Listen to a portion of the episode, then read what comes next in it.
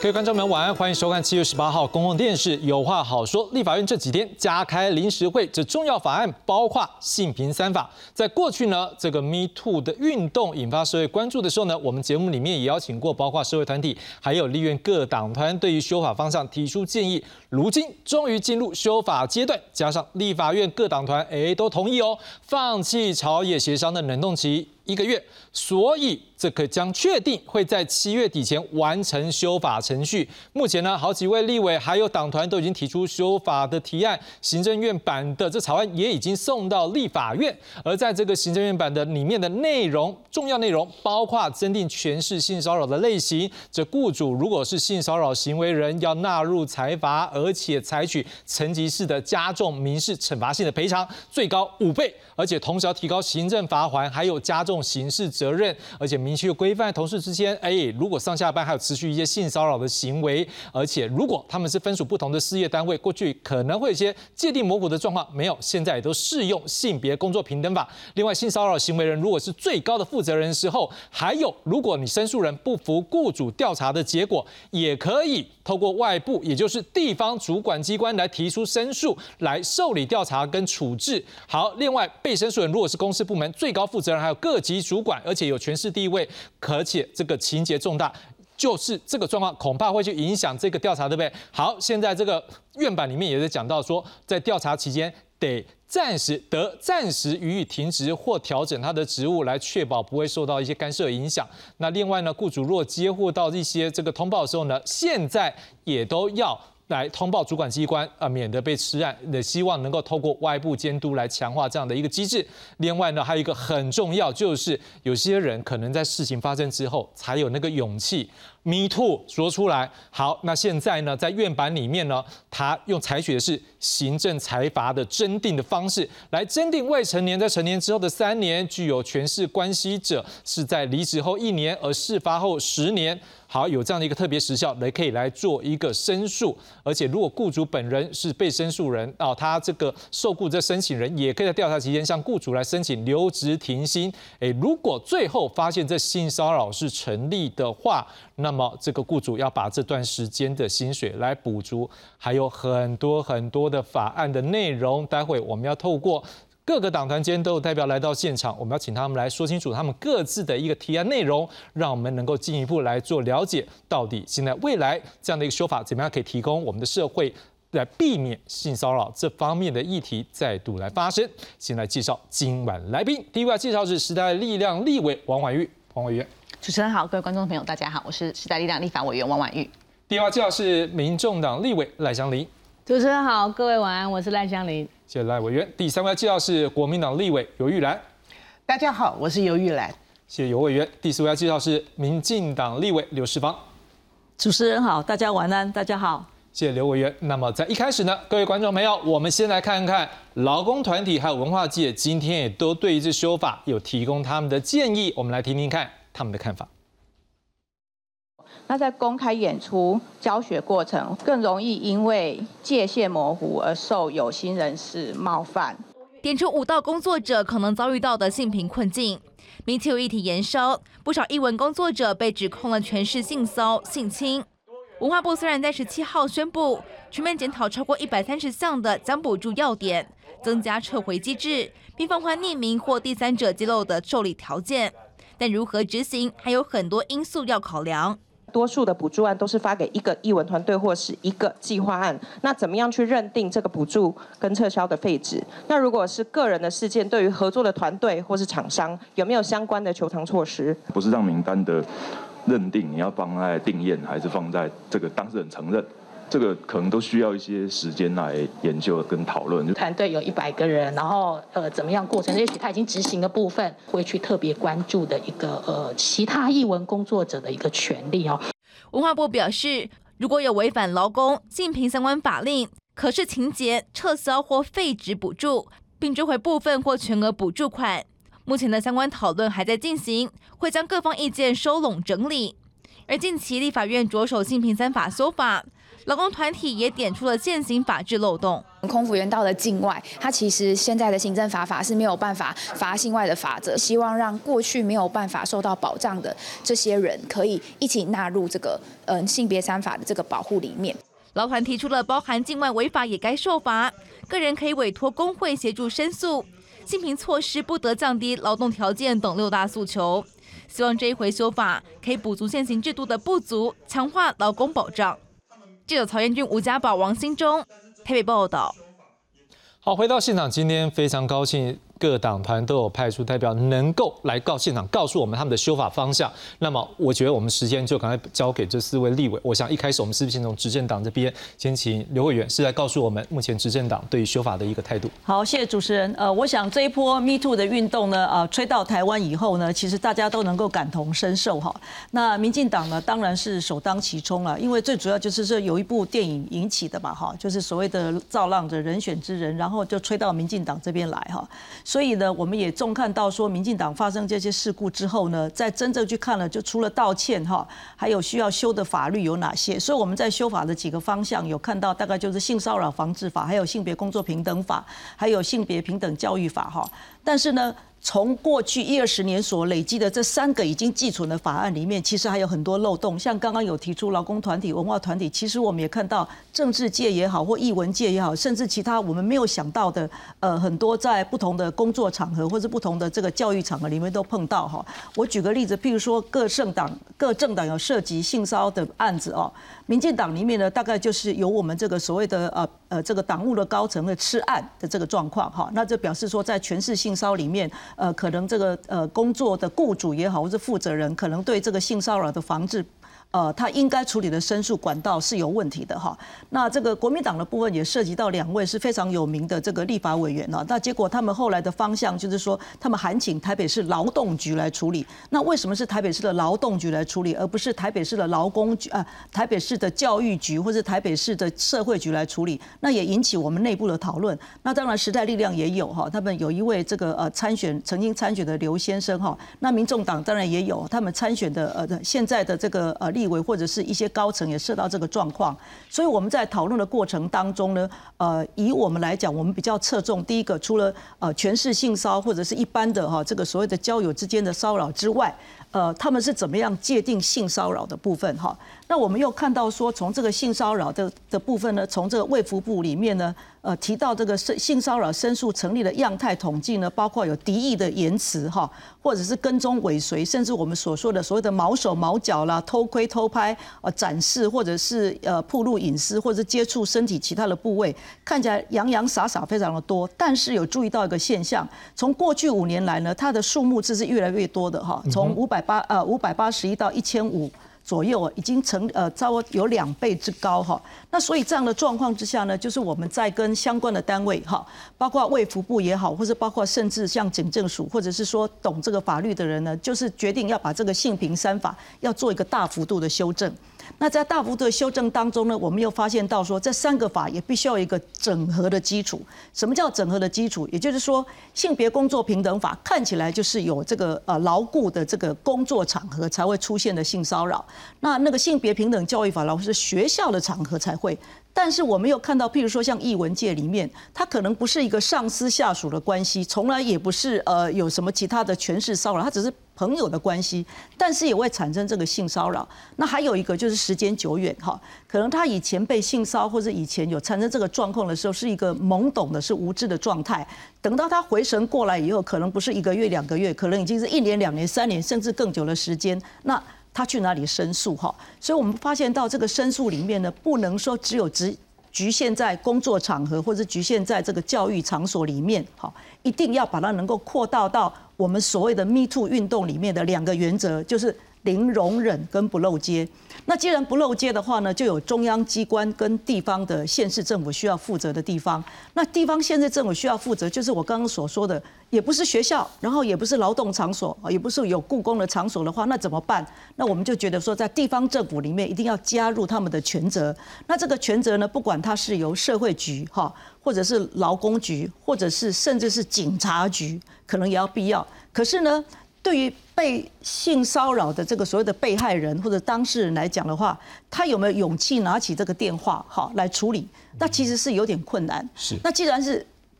可能他有呃比较密切的朋友关系，那既然有困难的话呢，我们就觉得说要把它加到变成我们现在所说的。卫福部的所谓的这个家暴或者是社工的专线叫一三三，或者未来可能也扩充到一九九九。当他可以拿起电话的时候，他就知道他有申诉的地方。只要他愿意踏出第一步的申诉的管道的时候呢，就会有很多不同的，不管是社工单位或者是警察或者是劳动局的人可以接住这样的申诉。好，那未来走的这个程序的话，就按照这性骚法里面，不管要加重或者是要把申诉期间拉长，那就会在我们三个性平法里面修正，把它按。安全的通过，那比较重要就是非常谢谢其他的党团哈，愿意在这一次修法的时候，今天已经开始行政院长咨询，七月底之前一定可以完成三读。是好，我们也感受到这个执政党目前。要希望赶快把这个法给制定下来。那当然，我们也要听听看其他在野政党。我们先从这个呃时代力量，我们先请王委员是在跟我们说一下我们党团的一个态度。好，我想对于这个行政院能够很快速的提出这个三法性平三法的修法，我觉得是给予肯定的。那当然，每个党团都有自己的版本的不同。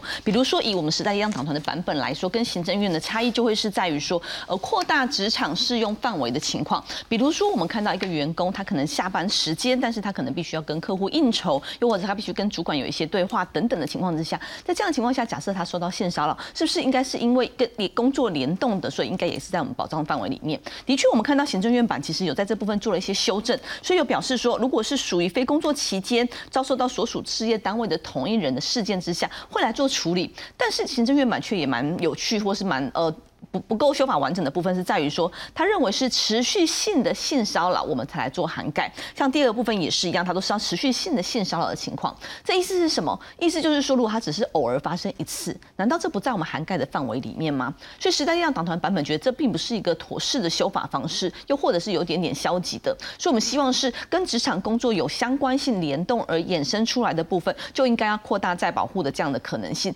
包括加班，包括应酬，包括工作衍生出来的场合。时间都应该涵盖进去，那是在这个性工法的部分。那同时在性别工作平等法的时候，也看到的是，过去啊，如果是发生在企业公司内部的情况之下，往往申诉处理的单位就有可能是主管机关、呃主管等等的情况下，所以就会变成是他有点像是球员兼裁判，又或者是我们会看到，就如同影片当中所说的，好像要以大局为重，又或者是希望大家能够来考虑对公司的影响。所以在整体的这个申诉和调查的机制上，其实并不是非常完整的。所以我们会认为说，应该要有这个外外部专家来做协助，里面的这个调查成员里面就应该含有外部专家，同时也要有这种呃，除了是外部之外，也要是专家，就是对于性平概念是非常。非常好的，或者是非常专业的人士一起来做努力，就如同刚才提到这个人选之人里面也是，即便他有调查委员会，但这个委员可能也是一个他的长官，又或者是他并不这么具备有性平观念的情况之下，可能就会造成了二次的伤害。所以这是在时代力量党团版本在性别平等工作法里面所提出来的的差异。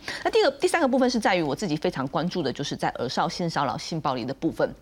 我们看到这些儿童，他如果要能够。讲得出来的情况之下，我们也看到实际上的数字，大概有七十六 percent 的孩子受到在教育场域当受到这个性骚扰或是性侵害的情况、性暴力的情况，都是来自于老师又或者是教练。你可以想象说，孩子在很年幼的情况之下，这个教育环境又是相对的比较有这个师老师跟学生是有职权上又或者是职务上的差异，甚至是学生们有一种敬仰的尊重的态度。所以当老师或是教练发生这样的行为的时候，孩子其实很难说出口，甚至说出口他。也会担心说，哎，会不会是我自己多想了？甚至会觉得，哦，可能其他人告诉他说，哎，没有啦，其实没有这回事，老师只是关心你而已，等等的情况。所以，我们认为在这部分其实是应该增加这个追溯期的部分。同时，我们也认为，呃，过去在这个教育场域中发生的情况下，如尤其是师对生，每年其实大约有一百二十五件，这是非常多的。意思就是说，大概每两天不到两天左右，其实就会发生一件师对生的性侵害。那这样的情况之下，我们会认为他应该要扩大调查。原因就在于说，我们包括我自己，还有过去在监察院调查的这些澄清案件当中，会看到的是，呃，如果是发生在教育的场域中，这个行为人他往往是一个非常多年的，又或者是对非常多对象的，他就是真的有利用他的权势，对不同的孩子们来做同样的事情。所以我们会认为，这个扩大保护的概念，虽然说教育部也认同，但是他并没有入法。我们觉得，既然认同，他就应该入法，而不是每个现事发生了之后，必须要透过民意代表要去透过媒体记者把事情爆出来。才有可能得到扩大调查的可能性。那扩大调查，同时也是能够让孩子们在匿名的情况之下，在呃保护他各自的情况之下，更加的去了解他，说，哎，是不是有受到这样的影响，然后让他能够有机会好好的说出口。那另外，虽然说我们谈的是性平三法的修法，但时代力量党团版本台提出来的是刑法的修正方法，因为是呃过去我们的追诉期大概是二十年，但是实际上孩子往往都是要成年之后，甚至是呃开始思考这件事，甚至是有了孩子之后，觉得当年的我没有讲出来，会不会现在我的孩子还是受到同样的担心？所以我们认为这个追溯期应该对于未成年孩子来说，应该是要从成年来起算二十年，所以我们也提出了这个刑法的修正方式。嗯。好的，那我们就感受到就是包括了这个职场这个工作时间之外，它可能还是有这性骚扰范围，也包括就是说怎么样让专家或者是外部机制能够来帮助，还有包括就是您刚刚提到这个保护的机制，我想我们大家也可以来做进一步的探讨。那接下来我们要邀请是这民众党团，我们是请赖委员来跟我们再说一下我们民众党团的看法。好，我想刚刚呃，司法委员谈到这次行政院修法的工作，呃，我也是给予肯定哦。基本上三个法一起修，那过去很多的这个呃申诉哈，到底在适用上面是性工法。性骚法还是性平法，其实引起地方政府也好，一般民众认知上很难去厘清。所以第一个当然是已经这一次很清楚的，看起来是把性工法哦，就性别平等工作这个概念扩大到职场上，包括上下班的都可以一并涵盖进去。那部分的就是在非这个之外的哦，才适用这个性别平等教育法。或者是性骚法，那我觉得这个也让地方的这个主管机关哈，过去可能会互相推来推去啊，或者说这个呃程序上面的处理呢，行政裁罚上面的不平等，有一点这个调整，我觉得这是好的哦。那但是不可讳言呢，就是说劳动部自己的调查也说哈，大概有八成的性骚扰的个案呢，他是不会来申诉的。那今天在这个院会咨询的时候。也很多委员问院长说：“你觉得为什么他们不敢申诉、不愿申诉？其实很大部分还是可能跟工作权有关哈。所以我认为性别工作的平等这件事情啊，今天在法律上它也重新修订名字，叫做性别平等工作法哈。这是第一个法律名称都已经重新改变跟定位。”那我觉得这个是已经扩大到把职场的范围哈，那可以雇主也好，然后政府部门也好，全力来防治哈这个性骚扰案件的这个呃未来的扩大性。那第二个我们来看哈，这一次很重要的就是他们把性骚扰的定义呢，过去有这个叫做交换式的这个。性骚扰哈，还有敌意环境，那这一次加上了全市性性骚扰哈，那这个是行政院的性评会的调查报告，可以看到这近五年来呢，所有的所谓的全市性的性骚扰其实是零的。那过去对这部分到底是这个最高负责人哈，一定程度他的这个犯行呢，根本就没有人敢去伸张，去伸张正义哈，然后一就是变成绝对的黑数。所以这次我相信呢，在修法上面把全市性骚扰定义放入这个形态里面是很重要的一个呃变革哈，也是我想九十一年到现在的性别工作平等的概念里面哈，第一次让地方主管机关有权利。直接调查最高负责人或者是雇佣人哈雇主的这样的一个行为哈，这个贺主性我相信是已经达到我们这个啊这次修法上面的很重要的里程碑哈。那我相信这部分大家都会可以接受。那再者，我觉得我们民众党的版本呢，其实刚看到几个大家都在讲哈，一个当然涉及到说这整个性骚扰的这个样态这么多型。未来到底是透过一一三还是一九九九，还是什么样的一个单位来直接让民众也好，或者是劳工朋友可以有一个咨询的中心？所以，我们是在法律里面哈，仿照这个啊，这个性别平等这个相关的制度性哈，然后以这个家暴的概念呢，来设置一个性骚扰防治中心。那这个中心呢，在各地方政府里面呢，其实也不难设立，因为他只要把劳政、社政、卫政、警政哈的相关人做专业的训练之后，是可以做第一线的处理。那他当然就可以作为这个不管是咨询、协谈、心理辅导、法律辅助、法律资源的提供哈，都是一个很重要的一个。设置哈，那第二个呢，是我们这次看到性工法里面，过去大家知道，在这个事业单位三十人以上要有这个申诉的这个措施以及惩处的要点啊，要公开揭示之。那这个这一次呢，劳动部是把十人跟三十人做了一个区隔哦。那十人大概就是做一般的管道的这个受理就可以。那我们认为这部分呢，其实不需要再定十人或三十人，把门槛整个取消。那为什么他们会做十人、三十人？当然就涉及到这个财阀惩处之后的承受度哈，特别微型企业，这个我想也知道。但是我想我们在这个这一次。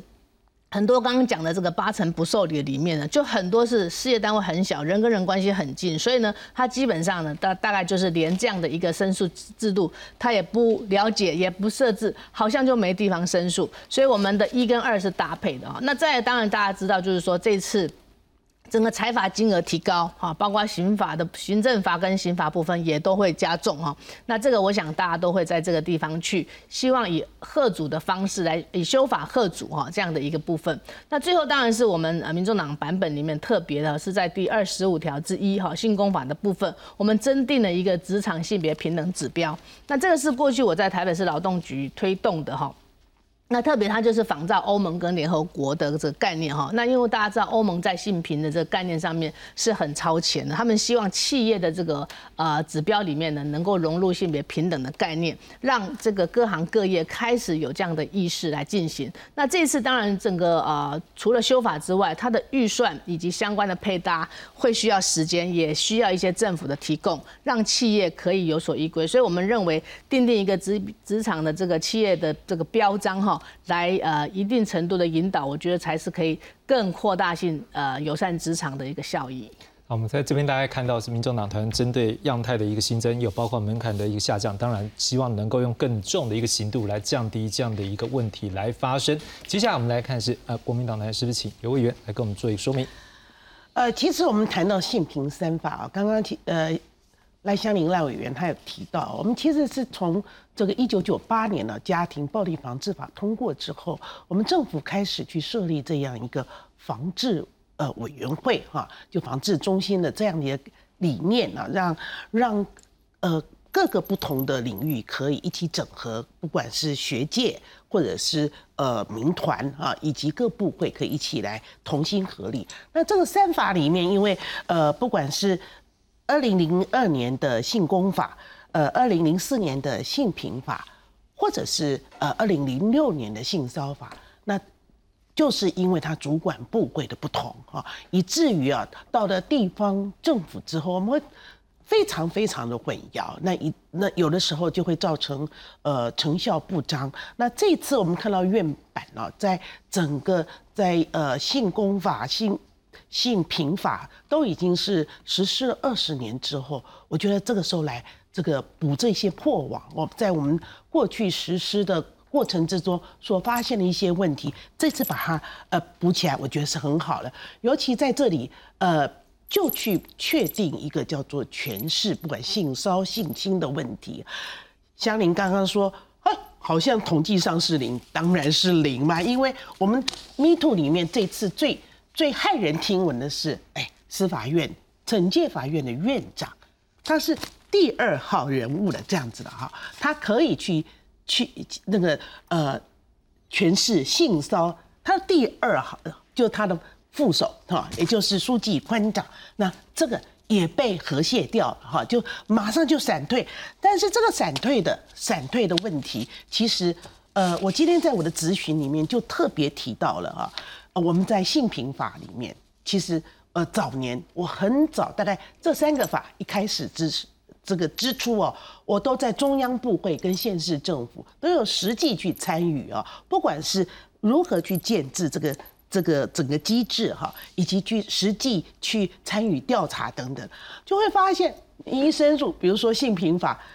学生一申诉，他马上就给你啊，我退休了。然后我们要去调查的时候，他他就不理你了。所以。呃，教育部很迅速的就听我们这些老师，老师人是很爱讲话的啊，马上他就快速的就在教师法里面有一个防退的条款，甚至于后来也有一些我们现在都知道有叫狼师资料库，就避免他到处流窜。这个都是我们透过我们的调查之后发现的有一些太阳，才能够做出后面的一些呃防治的措施。可是哎，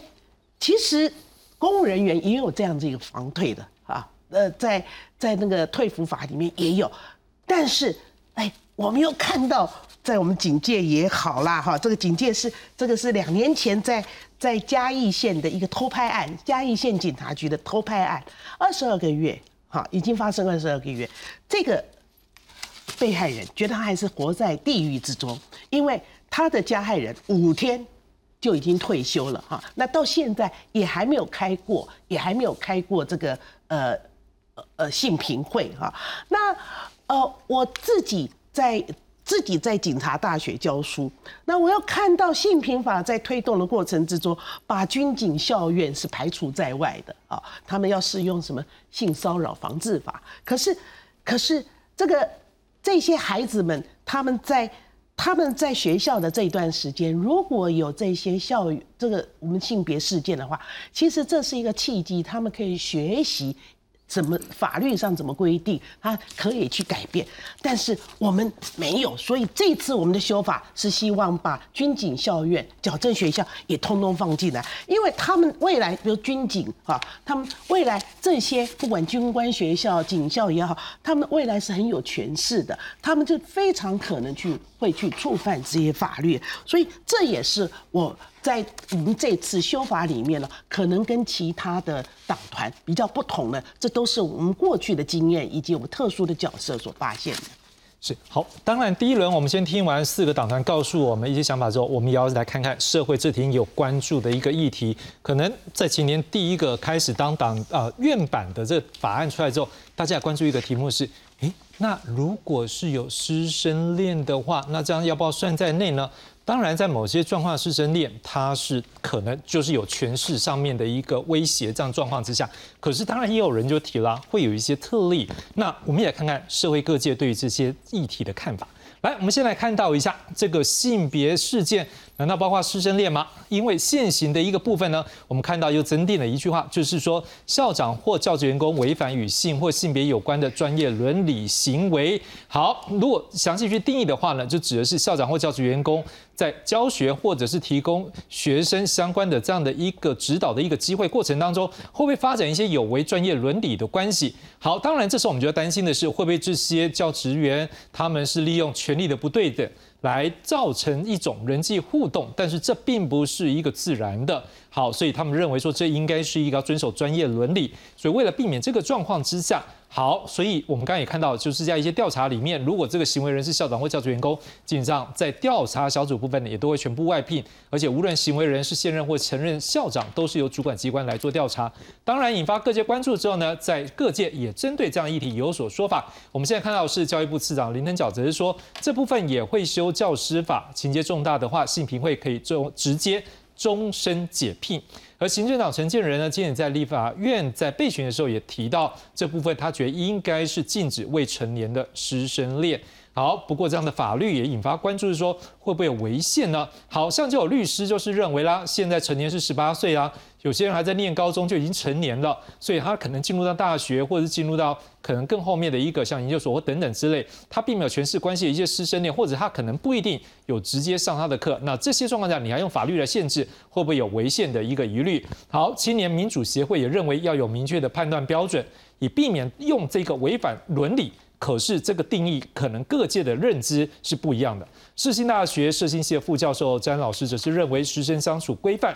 可以仰赖自律，毕竟争议案件可能少之又少，恐怕师生关系会不会因此更加疏离？情感问题本质也会被模糊化。我想先是不是先请问一下王委员，你怎么样来看这样的一个议题？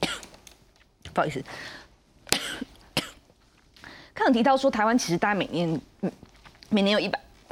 没关还是说先喝口水好了。先喝水。我们现在我们是不是还是先请赖伟先好了？好吧，来。我想那个有关于师生恋啊，那今天在咨询里面大家提到的。一般大家看到呃很多的学校哈，其实都有一定的这个宣誓，就是说他们对这个部分呢会呃有些是绝对禁止啊，有些大概就是说会宣誓哈，这个不要透过。刚刚讲到的指导的机会、训练机会、评鉴机会，或是给他一些工作，比如说助教哈，我给你一些好的一个这个机会，然后呢，再引申一个就是说他们讲的浪漫关系或者是暧昧关系哈。是。那很多大学里面的教师也有这些传闻呢哈。那很多教师在这个呃教评会里面呢，大概也有被这样惩处过，甚至就没有教职。所以我相信师生恋是存在一个啊模糊的界限，就是到底是基于利害上面的机会提供。还是一定的权势让对方呢就久了之后变成是他不敢这个啊申诉啊等等，所以我不认为说这次不能立法来处理哈，那只是说禁止的方式。然后我们看到很多美国的一些大学自己都已经很清楚它是绝对禁止的，然后也相对来讲，只要发生之后，老师跟学生的这种调处是很难处理的。学生要学业、要学位、要毕业，他可能真的在权威上面，他是根本连申诉都不敢。所以我认为这个部分透过外部的申诉会是一种解方。那特别我想校长这个个人性的就不要说，他可能是跟职员的权利关系是可以用呃性工法或者性教法来处理的。但是师生之间，你说他是性工吗？不是，他不是职场。嗯哼。那你说他是性别的平等教育呢？他说有些是发生在跟这个无关的关联里面的哦。那甚至就是说有一些仰慕一些学者的话，那这个倒过来，老师会不会讲说，那学生们自己很主动？所以我记得之前很多老师讲说，只要指导学生的时候，门都要开着。是。很多的程序里面就不要有灰色模糊的地带。那如果说真正是一个，我们看到以前很多电影啊，或者是真实的故事啊，谁跟谁啊？我记得那个某大企业 这个教教授，他跟他的这个最后修成正果哈。所以我们应该讲说，这个恋本身，他说如果是基于刚刚讲到的一些年纪比较轻哈，他对于这个。自己的一个啊自主性判断，或者是他监护的关系里面，他有咨询之后，他自己还是很清楚，那我觉得还可以。但是如果说一部分在以成年未成年来设定，我相信未成年部分当然是要更绝对的性来处理的。是，那我们今天有委员对，因为因为我呃在上个礼拜啊但师生恋这个新闻一出来之后，我自己在脸书上面就就提到了我在三十年前，我那时候在美国读博士的时候，大概到第三年，我是我们。系上的就是研究所的研究生的顾问，我就亲自处理过我自己的这个系主任，他上了一门课，因为他有一个就是淘汰学生的机制，那就造成了说那里面有研究生主动去追老师哈，那现身的这个问题。那时候我就知道哦，原来美国是把这个就直接叫做这个性骚扰啊，那。那个是非常非常，就是完完全全就是零容忍了。那我的老师就告诉我，他们研究生哎，他们来追我的，很抱歉，因为你对于其他的其他同这个呃其他的同学来讲哈，他们会担心，于是就会想说，哎，这个是这就是这不管是你用这个交换式的这个呃性骚扰或怎么样去啊，那。事实上，在我们台湾呢，我们在九十二年、九十三年的时候，在教育部介入之后，我们也看到这个在北部有一个私立大学的一个教授哈，他就是用二二八条哈，他因为他这个呃判决书里面就是清清楚楚的写出说，他们是因为这个教育关系哈来受自己监督之人，就是他跟他两个指导。指导这个论文的学生，其实据我收到的陈情是有五个学生，但是到时候在那个法法庭上面哈，能愿意作证的是有两个，他是被判刑的，所以从九十二年开始就有，所以我觉得如果的大家都认为说，我哪里可以禁止他们他们谈恋爱？其实我觉得在这样子的一个有有呃这个。有权势的哈这样的力量的力量的时候，你利用你的指导，你利用你的评分哈各种方式，你还有这样的关系的存在。其实先不要谈吧，你真的以后结束之后，你再你再去做都可以。但是我们要知道，老师你本来就是跟学生来讲，你在知识上面就是一个权权势不对等的哈。于是我们就看到像房思琪。太多了啊，这样子案件太多了，所以未成年当然不可不可忍受。可是我们现在真的成年也很多，是。那王伟，嗯，好。刚其实有提到说，台湾大概每年有一百二十五件的这个师对生的性侵害的案件，其实就会看到到说，其实的确在用利用权势又或者利用这个职务不对等、权力不对等情况下造成的这样影响，其实非常深重的、非常深远的。那我们也包括说，上次其实来有话好说，刚好就是在谈到说，依然有一个国中老师，他就是利用他的职权来进行了这样子的情感关系，但是却。跟很多人进行了真爱的关系，所以这其实也造成了很大的影响。那我觉得在当时，其实大家有很多讨论，可是我们也实际上看到说，呃，的确有七十六 percent 的未成年的孩子，他是来自于老师或者教练这样子的影响之下。我认为过去我们只能用迂回的方式，透过性校园的性侵害、性骚扰或性霸凌的。防治准则的第七条来做一个处理，其实是一个比较模糊的，真的是有这个模糊的空间。所以我个人是非常支持说，把这样子的修法的情况之下，把这个准则纳入到正式的修法当中，然后并且能够用一个比较强强制一点的手段来做处理是比较好的。原因是它不止影响到的是性别关系，又或者是性性相关的关系，同时也影响到的是孩子或者是这些学生的受教权，所以它的确顾及的层面会比较大一些些。所以我认为在这个教育的领域上面，我们还是希望能够避免掉导师利用他的权势、利用他的权利来对孩子们、对于学生们有所影响。那另外就是也提到的是，在这样规范当中，会不会说，哎，其实有时候，比如说到大学，他可能已经成年啦，又或者是说他已经到了呃可能研究所的情况之下，可能师生的差距年龄可能没有差这么多。但是我觉得，呃，如果我们真的是真爱，其实多等几年，我相信是可以的。那我们是不是能够思考这个部分？是，哎，如果我真的觉得他非常的呃喜欢他，也觉得他是一个我应该要追求的对象，能不能等到这个权势关系，又或者是这个对价的关系可能结束之后，我们再来考虑有进一步的交往？我觉得这个可以是一个思考的方式。是，呃，刘伟，因为当然就。贵党团是执政党了哈，但是我相信社会现在在关注这个问题，可能像三位大概都有讲是在全市的影响之下，但是因为可能在修法部分现在还没有办法看到最后，大家因为还没有开进入大家委员会的讨论嘛哈，最后院会怎么样也不知道。有没有可能是说，可能现在也开把这个条文去思考，就是可能大家的共识看起来就是在全市影响之下，不然有些人的担心会不会变终身呢？还是会往前延伸之类的？有没有这样可能呢？还是这是一个很有趣的问题哦，因为那个教育部次长是说，如果情节重大的话，哈，可能可以直接终身解聘。我讲应该是解聘老师了，哈，是，不可能是开除学生了，哈，对。然后那个行政院长也提到说，他应该禁止未成年的师生恋啊，但是我觉得这样太简化哈，我觉得应该用身份别，也就是刚刚几位所说的。就是如果我们现在的身份是老师跟学生，那么老师负有指导学生的义务，甚至要加分啊，或者要减分啊等等这些哈，他也可能说啊，因为你已经五十九分哈，那个我们如果有这个所谓的不知状况下的师生恋呢，或者让你 pass，也有这种东西哈，所以我是觉得说要把它界定的再清楚一点，它是一个模糊的地带啊。如果他们都已经毕业了哈，然后已经有不具备有现在是师生的身份的话，谈恋爱有何不可哈？因为我们也知道很多校园里面。修成正果了也很不错哈，所以我觉得就是刚刚所说的，就是说如果我们用一句这个刑法或法律上常用的，它有没有借势借端？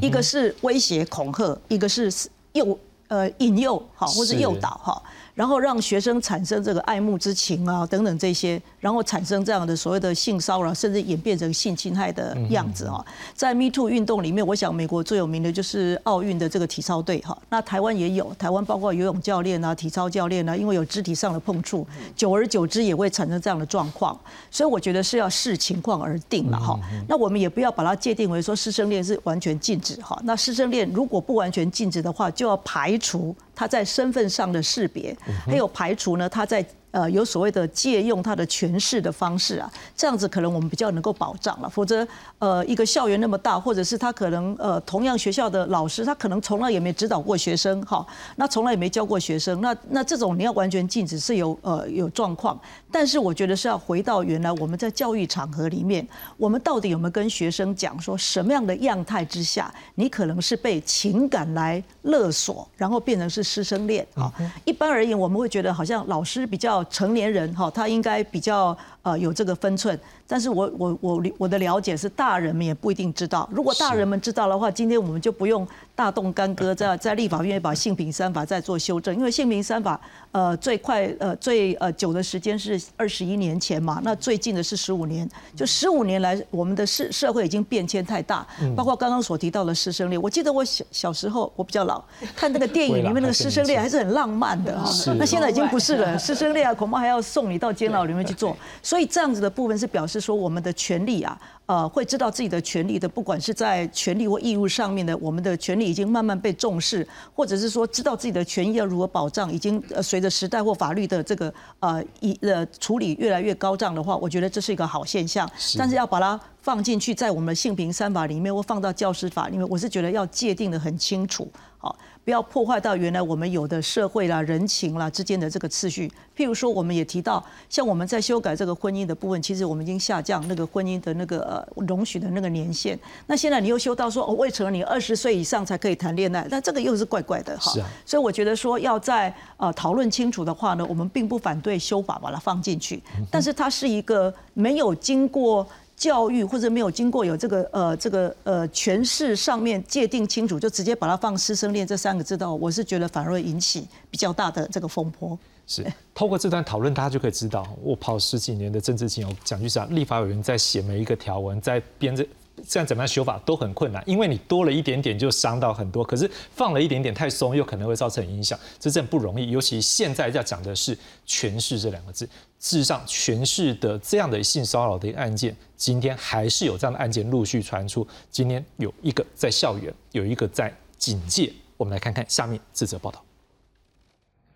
性骚扰事件烧信校园内，金门某国中一名男性代课老师传出多次邀约女学生拍摄性感照片，让女学生感到不舒服。时间长达数年，包含已经毕业的学生有将近三十人受害。学校四月成立调查小组，现在调查结果出炉，认定性骚扰成立。超越了师生的一些关系跟身体的界限，情节重大，所以认定他是性骚扰成立，给予终止聘约，那并终身不得聘任为兼任代理及代课教师。第一原则一定是保护孩子，至于孩子的身心的辅导部分，我们也会进行。啊，家长如果要主张任何他的权益，啊，我们也绝对啊。可以提供必要的协助。教育处表示，将依法召开县层级性别平等教育委员会，严加审核校方全案调查程序及惩处措施。性骚扰事件还不止这一桩，铁路警察局传出有男警官多次利用职务之便对女警性骚扰。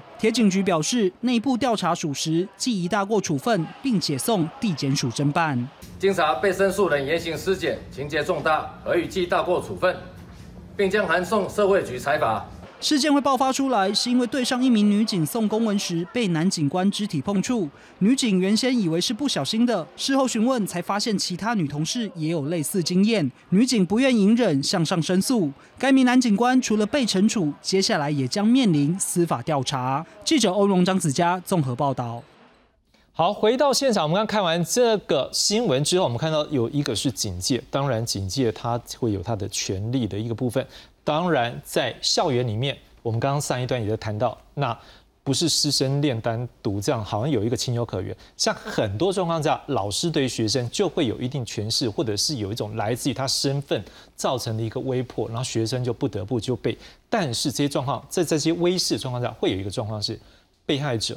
的勇气真的很难。它需要时间，所以今天在各个党团也陆续有看到了，像在执政党部分，他们是透过了修这个相关的一个行政财阀的部分，然后透过这样的一个。来做一个处理，但是也有党团，他们是认为可能要来修刑法。我们来听看各党团的意见。我们是不是先从时代力量这边？嗯，其实在这个性性骚防治法相关的部分的这个追溯，其实大致上大家都是赞成是加往上增加到这个成年之后三三年内，或者是一般的世界也是三年内。那主要是在这个行政法法的平等原则之下是增加的。但我们特别提出来的就是在刑法的部分，原因就是刚才提到是在未对于未成年的孩子，他要能够说出口，其实非常非常不容易的。尤其是我们还看到。这个澳洲的通盘的调查里面，大概要经过了二十三点多年才有办法讲出口来，所以显在这个时间二十年来说，其实是不容易。尤其是我们自己也接触到很多陈情啊，它可能发生在十岁以下，十一、十二岁、十三岁，可能二十年之后他才三十出头岁，其实他还是不太敢讲出来。像我们看到这一波的 Me Too，为什么在台湾掀起了这么大的风波和这么大的声浪，就是因为很多人因为其他人开始敢敢谈，开始愿意谈，才引起了自己说，哎，其实我小时候也曾经有这样子的童年创伤、童年记忆，我们也希望能够保护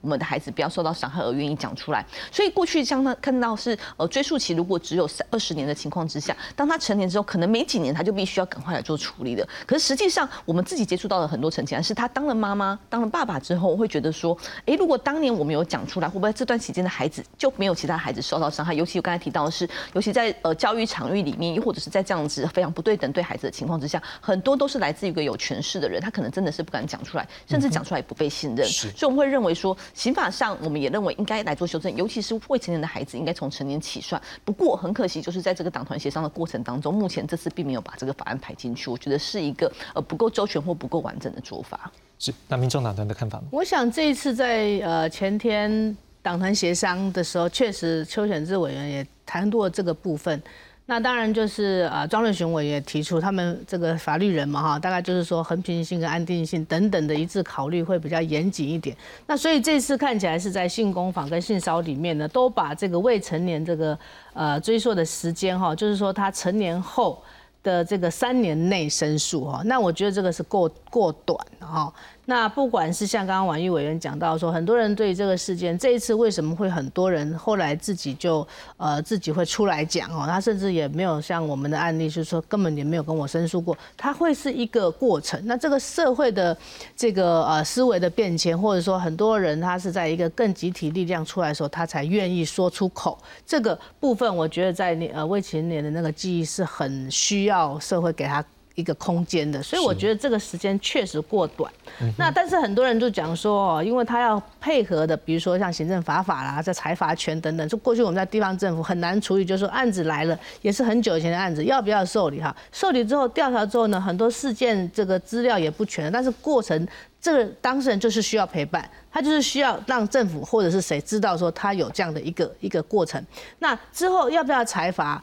是不是无法裁罚，这个我觉得是另外一个状况了。所以我觉得这一次整体上来讲，他是做折中性的考虑，也就是说整个的申诉期呢会比过去再延长一些。哦，但是我觉得刚刚讲的未成年这部分三年确实是过短。那第二个涉及到就是说我们到底裁罚重跟轻会不会有贺主效果？我觉得当然有啊。所以这次修法里面有一个很大的 bug，很奇怪。就是说，在性工法里面呢，已经确认雇主如果是这个所所谓的行为人，雇主是行为人的部分，可以由地方主管机关直接裁罚雇主哈，他是可以裁罚到这个一到一百万的部分。可是，在其他的这个同事之间的行为呢，也只能透过。这个性骚法里面去民事赔偿请求，或者是刑法上面就是叫骚扰罪去做这个雇主部分还是加重二分之一，但是性性工法里面就没有让地方政府对于这个加害的这个行为人，即使是在职场中的同事呢，劳动局也没有权利，也不能处理哈。所以我觉得在形式上。性性骚法跟性呃性骚法是可以处罚当事人的，所以为什么不把这个权利也一并放在我调查完这个职场之后，我把这个部分一部分再移给性骚的社会局，社会局去处理对行为人的行政处罚比较快，因为你要走刑法，要走二分之一加重，或者是要走刑法。早就过去了，所以我觉得手段目的之间哈，大家可以去横评看看。所以这部分也是我们民众党里面把它补漏部分，能够做呃直接适用，而不是说啊这个职场上面呢做完这个行政的公司没有做好就处罚完，剩下请你们两造去走行呃民事请求或者是其他的申诉。我觉得这个对当事人讲是二次的一个呃心理负担。是好，我们听到民众党团这件事，觉得说就是整个权衡啦，所以目前这方法是 OK，但是你会觉得说在未成年、成年之后这个时间三年是太短。好，那当然我们刚刚听到实力这边是希望能够修刑法。好，有委员，我先等一下，因为你上次在节目已经讲过了，我们知道你的想法，所以我要先我就直接问了，因为这一次。院版的部分，他们是用行政裁罚，好，所以刚刚讲到未成年在成年后的三年，好，而有权势者的关系的话是在离职后的一年，而且也可以在事发后的十年，好，他也是把这时间有延长，那长不长短不短我不知道，但是如果说用这样方法，跟你上次讲你是希望去修刑法，这样的方式到底对你来讲有什么样的不同？我觉得，因为我们现在有这个已经都是呃儿童权利公约的签署过了，儿童权利公约里面其实对于。这个未成年的儿童的被害人啊，你本来就是不应该用这一套成人的法律去看他们。刚刚婉玉提到的二十四年，二十四年，我特别去看了一下，这次 Me Too 出来去呃告发他的干爸，哈，就是这个所谓的谢姓的这个摄影家，哈，去性侵他的干女儿，他是从十三岁性侵到高中才停止。他现在，我帮他算了一下，大概是三十七岁，也差不多是相当于是二十四年、二十五年，而且是要有今天这么多人都站出来讲，他们才累积了足够的勇气，把这种。这个这个问题给揭发出来，但也不要忘了，现在我们当然这个呃邱显志也好，我个人也好，我们都提出不同的修法啊。那呃，现在国际的潮流，现在也有一些研究的发现啊，就告诉你说，孩子就是要这么长的时间才能够修补。我们去年在在台中也有一个，他本身就是在校园里面从事性平工作的一个老师，他出来举发，他以前在读国中的时候资优班，然后被他的被他的一个老师性侵，一直一直到可能到大学、高中、大学，然后他现在都已经从事性平工作这么久，还是要累积。就足够了。虽然我们对于性平法里面，对于老师对学生的这个呃所有的这种性别事件，其实申诉是没有年限，你可以谈四十年前，可以谈三十年前，但是刑法、刑法、刑法就是他没有办法让他得到应有的制裁。我觉得这个是人民心中一个觉得不可能，你怎么可以对那么弱小的孩子啊？不管在小学，还有人在幼儿园就开始受害的这样子状况，我们一定要看到这种人必须要接受到制裁。所以，我觉得在这一部分，或许可以在我们的性这个性平修法的时候，可以在那上面这个呃，可能最后的一个负这个这个负责还是怎么哈，特别在提到这在这一部分的另行，我们在另行哈这个它的。呃，追溯的年限啊，这个刑罚的部分应该要另另定那个呃标准，然后等等的，不要不要去逆势操作，因为这个是国际的潮流哈。那呃，包括我们看到这个大概十几年前在美国掀起的那个天主教会的哈，大家每个都想到的是，我小时候哦五六岁七八岁，我去我在那个在神父里面我是最乖的那个 altar boy 哈，哎这个。在祭坛里面当当那个呃小小礼童的这样子，没想到他们就是受害最深，有很多都是五十年后谈到那个过去，老泪纵横。所以我觉得这个还是要好好的去面对吧。是，刘委员我们大概听到两种，声音一个是就是刑法的部分来做处理，那另外是觉得时间可以再长一点，你怎么样看？有两个议题需要处理。第一个，刚刚几位委员提到说，要不要放到刑法了？哈，那刑法其实刚刚犹豫人委员提到说，在二二八条里面有提到，因为它是属于类似权势上面，而且受到性侵哈。那但是不要忘记，我们今天要讨论的是性平三法，也就是大部分是在处理性骚扰这个行为。因为如果你是变成性侵害，好，或者是甚至已经到家暴的部分的话，当然是要移到所谓的非告诉乃论那个部分。那这个我们当然鼓励这个呃那时候小时候不知道这个。法律上的这个呃可以保护他的部分呢，请他呃可以再提出来，这是一个哈。所以我们在讨论的过程当中，确实有关刑法的部分呢，并没有要把它放到这次的修法里面，但是要把刑法的精神，就是刚刚所说的，把它带到性骚扰的这个防治三法里面来处理哈。